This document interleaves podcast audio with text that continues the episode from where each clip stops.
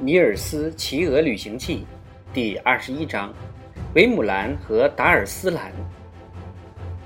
第二天，男孩子趁休息时，阿卡和其他大雁都不在，一起觅食的机会，问阿卡：“巴塔基说的话是否属实？”阿卡没有否认。当时，男孩子要求阿卡向他保证，不向雄鹅莫顿泄露秘密。因为大白鹅勇敢而又重义气，男孩子担心，如果他知道了小精灵的条件，可能会发生什么不幸。后来，男孩子总是一声不响、闷闷不乐地骑在鹅背上，耷拉着脑袋，没有心思去顾及周边的一切。他听见老鹰们向小雁们喊叫着：“现在他们进入了达拉纳。”现在他们可以看见北边的斯坦贾恩峰。现在他们正飞过东达尔河。现在他们到了霍尔孟德河。现在他们正在西达尔河上空飞行。但是他对那些东西连看都不看一眼。看来我是要一辈子跟着大雁周游了，他想。这样，我非把这个国家看腻了不可。当大雁们呼叫着，他们已经来到了维姆兰省，正沿着克拉河向南飞时，它还是那副无精打采的样子。我看到的河已经够多的了，他想，我也不需要再费事儿去看一条河了，而且。即使他想看，下面也没有什么可以看的，因为在维姆兰北部有一些广阔而单调的森林，那条又窄又细、一个漩涡接着一个漩涡的克拉河蜿蜒经过那里，不时的在这里或那里可以看到一个烧木炭的窑，一块放火烧荒的地方。或者芬兰人居住的没有烟囱的小矮房，但是总的来说，茫茫林海一望无边，人们会以为这里是北部的拉普兰呢。大雁们落在克拉河一块放火烧过荒的地方，大雁们在那里啄食着刚长出来的鲜嫩的秋黑麦。这时，男孩子听见森林里传来一阵阵说笑声。只见七个身强力壮的男子背着背包，肩上扛着劈柴刀，从森林里走出来。这一天，男孩子想念人类的心情简直无法形容。因此，当他看见七个工人解下背包，一屁股坐在地上休息时，心里真是……高兴极了，他们你一言我一语的说个不停。男孩子藏在一个土堆后，听到人类说话的声音，心里有说不出的高兴。他很快就弄清楚了，他们都是维姆兰人，要到诺尔兰去找工作。他们是一群很乐观的人，每个人都有着说不完的话。因为他们都在很多地方做过工。正当他们说得起劲儿的时候，有个人无意中说道：“尽管他到过瑞典的所有地方，但是没有见到一个比维姆兰西部的他的家乡所在的诺尔玛根更美丽的地方了。”如果说你说的是费里克斯达伦。而不是诺尔玛根，我倒是同意你的说法。另一个人插话说：“我是叶塞县人。”第三个人说：“我可以告诉你们，那个地方比诺尔玛根和弗里克斯达伦都要美。”看来这七个人是来自维姆兰省的不同地区，每个人都认为自己的家乡比其他人的家乡更美好。他们为此而激烈的争吵起来，谁也说服不了谁，看上去似乎快要翻脸了。就在这时，一位长着又长又黑的头发和一对眯缝小眼的老者路过这里。你们在争论什么呢，小伙子们？他问。你们这样吵吵嚷嚷，整个森林都听见了。一个维姆兰人急忙转向新来的人说：“你在这深山老林里转来转去，大概是芬兰人吧？”“是的，我是芬兰人。”老头说。“那太好了。”那个人说。“我总是听说你们芬兰人比其他国家的人都公正。”好的名声比黄金更值钱，芬兰老头得意洋洋地说：“我们正坐在这里争论着，到底是维姆兰省的哪个地方最好？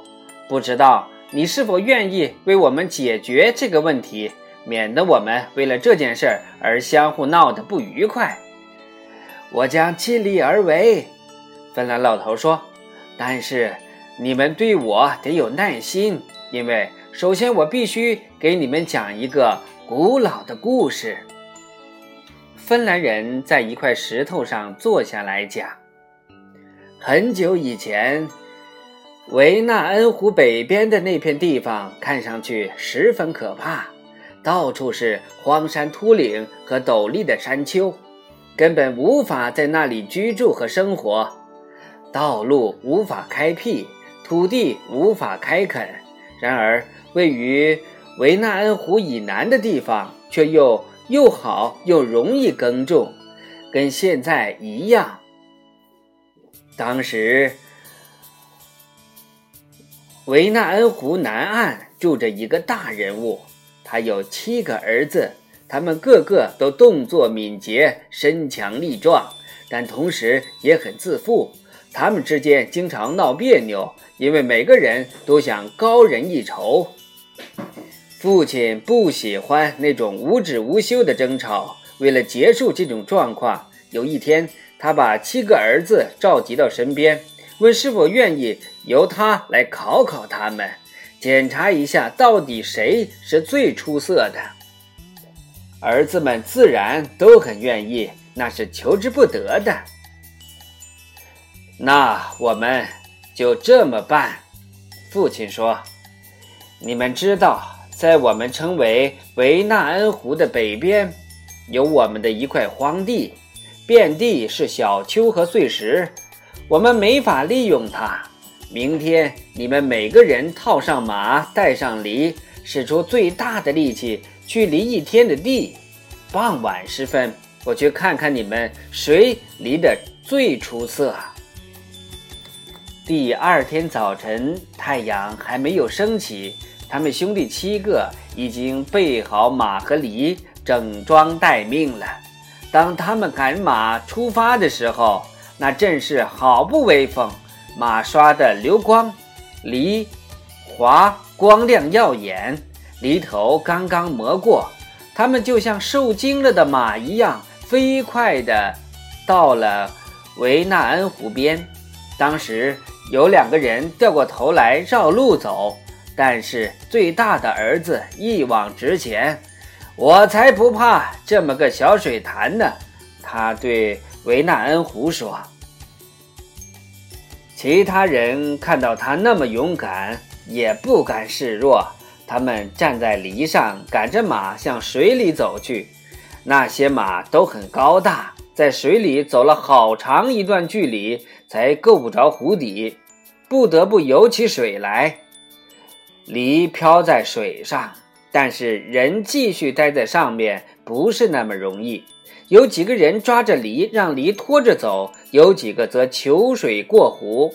好在一个个都过去了，并立即着手耕地。那块地后来被称为维姆兰和达尔斯兰。老大梨正中间一块地，老二、老三分别在他的两边。在下边的两个儿子又依次向外面排列，最小的两个儿子，一个排在那块地的最西边，另一个排在最东边。起初，老大犁出的沟又直又宽，因为维纳恩湖地势平坦，易于耕作，它的速度也很快。但后来却碰到一块石头，石头很大，无法绕行，于是他不得不提起犁越过石头。然后他又用力将犁头插进地里，继续犁出一道又宽又深的沟。但是过了一会儿，他遇到了一块土质十分坚硬的地，他不得不再次把犁提起。后来又遇到一次同样的情况，他因为不能始终如一地犁出又宽又深的沟而生气起来。最后石头满地，根本无法耕犁。他不得不满足于在地的表面划一道了事。就这样，他总算离到了地的北头，坐在那里等他的父亲。老二起初犁出的沟是又宽又深，而且他在小丘之间找到了一条很好的通道，可以一直没有停顿。不过他。却不时地离到峡谷的山坡地上去了。他越往北离，拐弯也越多，犁沟也就越来越浅。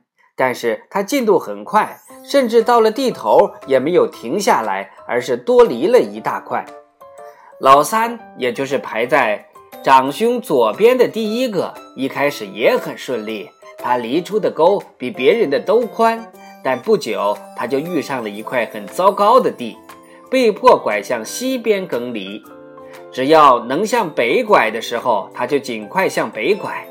犁的既深又宽，但是在离地界还有很大一段距离的地方就无路可走了。他又被迫停下来。他不愿意就此停在路中间，就掉头向另一个方向犁。但是不久，他又无路可走了，被迫停下来。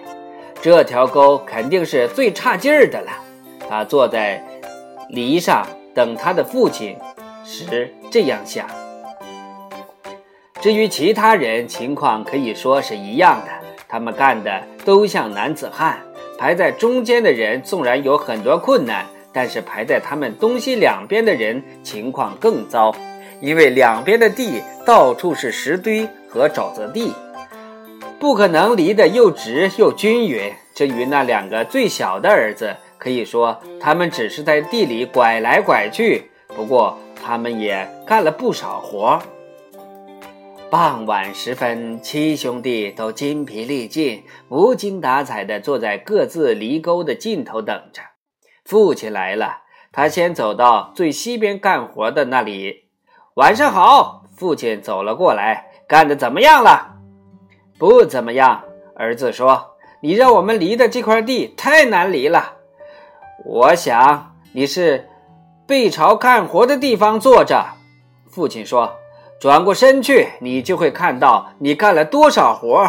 你干的并不像你所想象的那么少。”儿子一回头，才发现。他离过的地方出现了漂亮的山谷，谷底是湖泊，两旁的陡坡上长满郁郁葱葱的森林，令人赏心悦目。他在达尔斯兰和诺尔马根地区走了很长一段距离，离出了拉格斯湖、雷龙湖、大雷湖以及两个希拉湖，因此父亲对他满意是完全有理由的。现在让我们去看看其他几个干的怎么样吧。父亲说：“他们去看的下一个儿子就是那排行老五的儿子，他离出了叶塞县和格拉夫斯尤费登湖；三儿子离出了维梅恩湖；大儿子离出了费克斯达伦湖和富雷根湖；二儿子离出了。”埃尔河谷和克拉河四儿子在贝里斯拉格那干得很吃力，除了许多小湖泊外，还离出了永恩湖和达格勒松湖。第六个儿子走的是一条很奇怪的路，他先开辟了斯卡更纳那个大湖，接着又离出了一条窄沟，形成了雷特河。而后他又无意中越过地界，在维斯特芒兰矿区挖出了一些小湖。当父亲把儿子们犁过的地全部看过之后，他说：“根据他的判断，他们干的都很出色，他完全有理由感到满意。那块地已不再是一块不毛之地了，而是完全可以耕种和居住的了。”他们开创了许多鱼类资源丰富的湖泊和肥沃的盆地，大河小溪上形成一道道瀑布，可以带动机器磨面、锯木和锻造钢筋。沟与沟之间的山梁上可以生长用作燃料和烧木炭的森林。现在可以有了修筑通往贝里斯拉格纳铁路区的道路的可能性啦。孩子们听了很高兴，但是他们现在想知道谁犁的沟最好。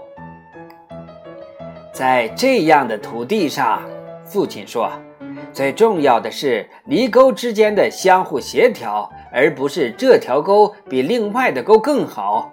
我认为，任何走到诺尔马根和达尔斯兰那些狭长的湖边的人都会承认。他很少见到比那里更美丽的地方，但是，他也喜欢格拉夫斯费尤登和维梅恩湖周围阳光充足、土地肥沃的地区。在开阔舒适的地方生活了一段时间以后，他可能会想换一个地方，搬到了富雷根湖和克拉河沿岸那些狭长的峡谷里去。如果他对那里也厌倦了，他就会为见到贝里斯拉格纳地区神态各异的湖泊而高兴。那里的湖泊迂回曲折，多得数不胜数，谁也无法记清楚。在看过那些支离破碎的湖泊之后，他一定会为见到像斯卡更那样碧波万顷的湖泊而高兴。现在。我告诉你们，儿子们的情况和犁沟的情况是一样的。任何一个做父亲的都不会为一个儿子胜于其他儿子而高兴。如果从小的儿子到大的儿子，他都能用同样喜爱的眼光去看待，他会感到内心平静和欣慰。《尼尔斯骑鹅旅行记》第二十一章就播讲完了，明天我们接着播讲第二十二章，一座小庄园。